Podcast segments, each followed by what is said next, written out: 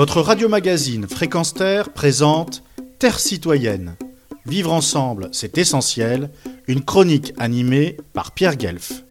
Chaque jour, au-dessus de la petite maison ouvrière que j'occupe dans les faubourgs de la capitale de l'Europe, passent des dizaines et des dizaines d'avions civils qui, outre un bruit assourdissant de 6 heures du matin à 22-23 heures, dégagent des tonnes et des tonnes de matière polluante.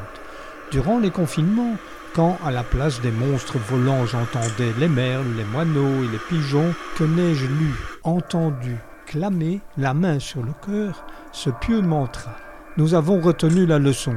Après le confinement, nous allons vivre plus sainement, plus écologiquement, aller à l'essentiel. Parole de politiciens affairistes dans la bouche de très nombreux citoyens. Le consumérisme n'a jamais été aussi important au grand plaisir des compagnies aériennes qui enregistrent en cet été 2022 une augmentation de 110% de réservations par rapport à avant le Covid. Quand je suggère de privilégier d'autres moyens de transport, ou du moins de ne prendre l'avion que par nécessité, qu'il y a d'autres lieux à fréquenter pour faire la Java qu'un week-end à Ibiza, ou aller acheter des cravates à New York, cas réel, je reçois un sourire ironique en réplique.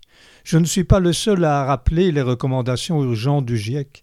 Tenez, voici ce qu'un collectif de scientifiques a publié dans la presse. Tu ne vas pas nous saouler avec ton catastrophisme sur le climat. On pourrait faire tous les efforts que ça ne changerait rien à cause de la Chine et des États-Unis.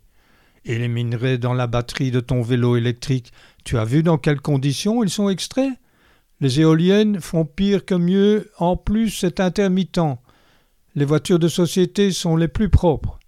Et ma liberté, celle de se déplacer quotidiennement seul en voiture même pour des petits trajets, de manger de la viande, de partir en avion même pour un city trip de deux jours, de privilégier la grande distribution aux petits producteurs, de rouler à grande vitesse sur l'autoroute, de faire fonctionner l'air conditionné. Faut arrêter avec la culpabilisation. Si tu veux te priver de tout ce qui fait plaisir, c'est ton problème, mais ne t'occupe pas de mon confort.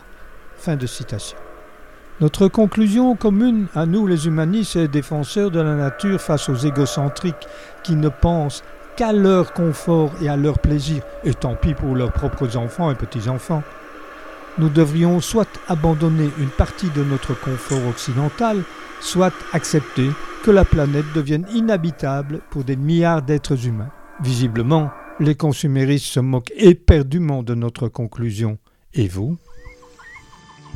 Retrouvez et podcastez cette chronique sur notre site fréquenceterre.com.